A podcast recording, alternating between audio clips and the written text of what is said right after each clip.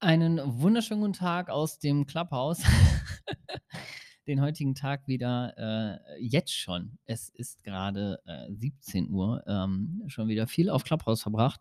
Ult ultimativ geilste Funktion an dieser App ist halt, dass man sie, dass man das Handy ausmachen kann und es nebenbei laufen lassen kann ähm, mit einem Stecker im Ohr wie ein Podcast. Also es ist wirklich. Ah, ja, ich hoffe, ich nerv jetzt nicht jeden Tag mit der App Clubhouse. Ähm, ich nerve mich ja schon selber, aber es ist einfach unfassbar wertvoll, unfassbar Spaß. Ich habe gerade eine super, super geilen Unterhaltung zum Thema Business Skalierung und Weiterempfehlung gelauscht und ähm, ja, richtig, richtig cool. Ich hoffe auf jeden Fall, es geht euch gut. Es ist Dienstag, der 19. Januar und heute ist ja äh, eine, äh, glaube ich, wieder neue Lockdown-Verhandlung. Also mal wieder super spannend, äh, was passiert ob irgendwie ähm, das Privatleben noch weiter eingeschränkt. Wobei, ich habe es ja, glaube ich, hier im Podcast schon öfter gesagt, ich merke irgendwie, also egal wie wenig oder wie doll die Maßnahmen sind, ich merke eigentlich nicht wirklich irgendwas. Also mir ist eigentlich, mir ist das genau so eigentlich lieb, wie das jetzt gerade ist. Alles zu, nur to go, äh, wenig Leute unterwegs, Abstand halten äh, zu den Menschen in meiner Umgebung und einfach viel im Internet sein. Das ist äh, ehrlich gesagt, ich glaube, das ist mein Naturell. Also ich habe da, ich finde das, find das mega, mega cool. Und ähm, was ich äh, mit euch heute teilen wollte im, im Daily Podcast, ist ähm, nochmal ein bisschen was zum Thema. Ähm, ich habe ja gestern äh, die App Clubhouse fest, vorgestellt und mal so ein bisschen alle Details dazu verraten. Das mache ich jetzt heute nicht nochmal, sondern ich möchte gerne nochmal ein bisschen ähm, auf etwas rumreiten und zwar etwas, was ich gestern in meiner Instagram-Story gesagt habe zu dem Thema ähm, Clubhouse, beziehungsweise zu, zu dem Vorgehen, ähm, was aus meiner Sicht wirklich einen großen Erfolg ausmacht. Und zwar ist das schnelles testen. Und das ist egal, ob es jetzt eine Geschäftsidee ist, ob das ein Hobby ist, wo du auf Bock hast, ob das eine neue Sportart ist, ob das ein Thema auf Instagram ist, ob das eine neue App ist, die irgendwie gerade so rumhypt und alle sie abfeiern. Ähm, und ich habe ja in diesem Podcast schon öfter mal dieses Thema angeschnitten, jetzt vor kurzem auch gerade. Und äh, finde, das ist tatsächlich wert, nochmal besonders hervorgehoben zu werden. Denn dieses schnelle Testen, ist in allen Belangen das, was äh, ich, ja, ich sage das jetzt wirklich so, so, so, so, so zentral und so schwergewichtig. Das trennt Erfolg von Misserfolg, beziehungsweise Erfolg von ähm, sehr schwerwiegend, äh, sehr, sehr schwerem und sehr langsamen Teilerfolg. So kann man es vielleicht am besten sagen. Weil warum ähm, macht uns schnelles Testen erfolgreich?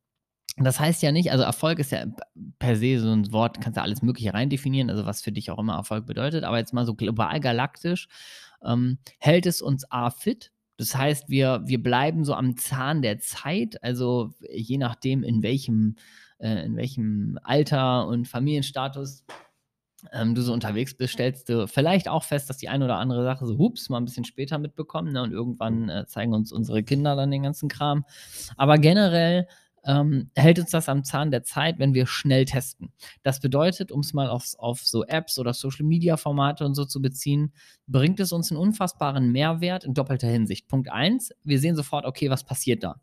Wie geht das? Irgendwie vielleicht eine neue Handhabung. Denken wir so, oh Gott, wir wissen gar nicht, wie, wie sollen wir diese App jetzt bedienen? Wie sollen wir diesen Service bedienen? Wie funktioniert das hier?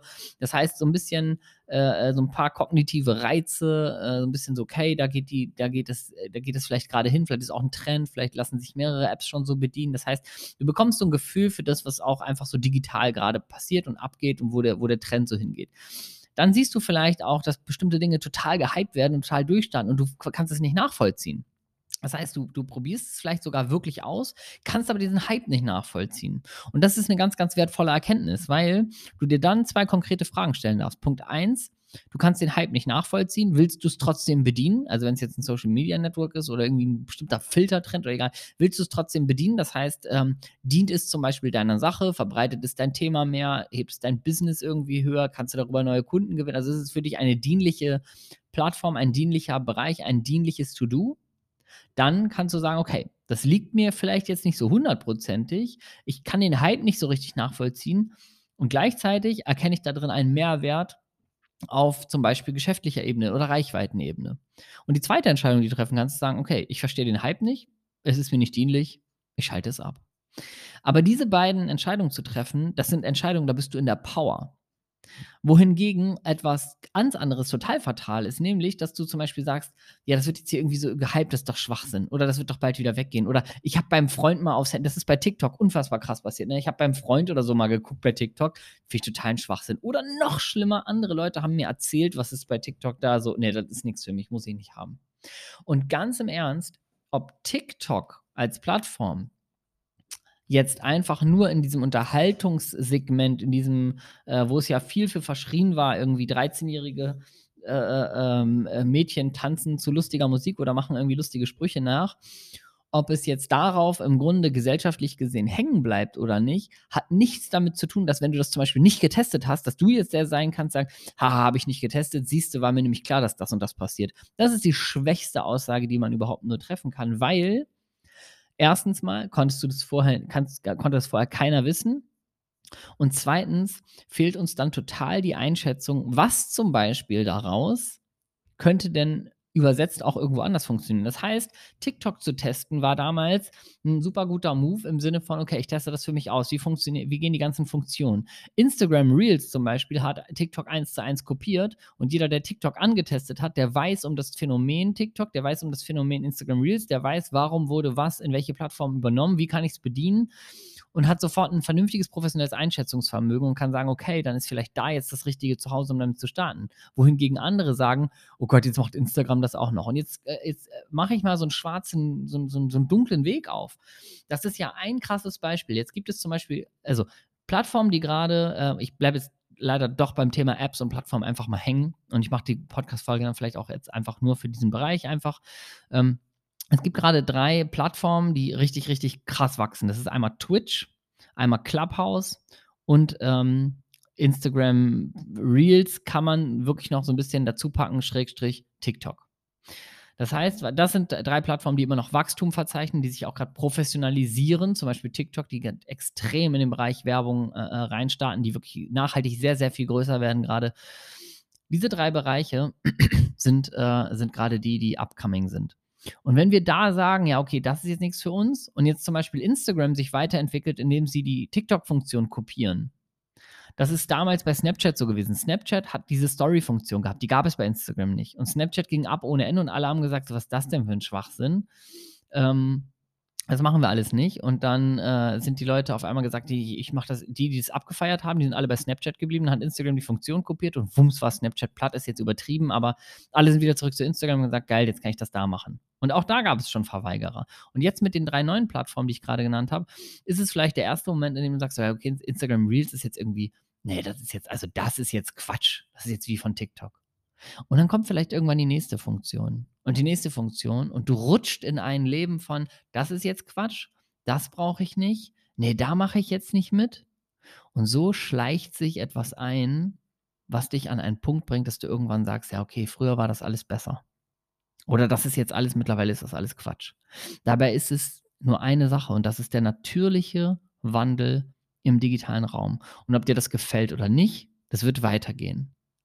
Und ich finde, unser Job ist es, gerade wenn wir online auch als unser Zuhause begreifen, auch wenn wir endlich verstehen, dass wir uns da unsere Existenz aufbauen können oder einfach nur ein gesundes Nebeneinkommen oder uns da einfach selbst verwirklichen können und im Optimalfall sogar on top noch dann damit Geld verdienen.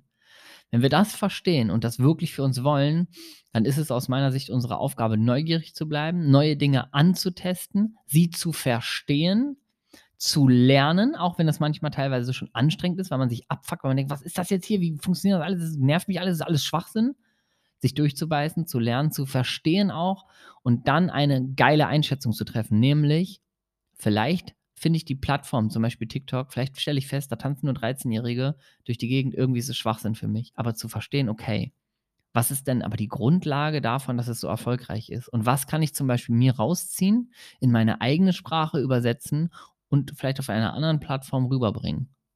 Das ist das, was du nur einschätzen kannst, wenn du neugierig alles Neue probierst. Und deswegen äh, habe ich gestern in meiner Story schon geschrieben, das ist für mich das Zitat von Steve Jobs, was am, am tiefsten geht bei mir, ist immer Stay hungry, stay foolish.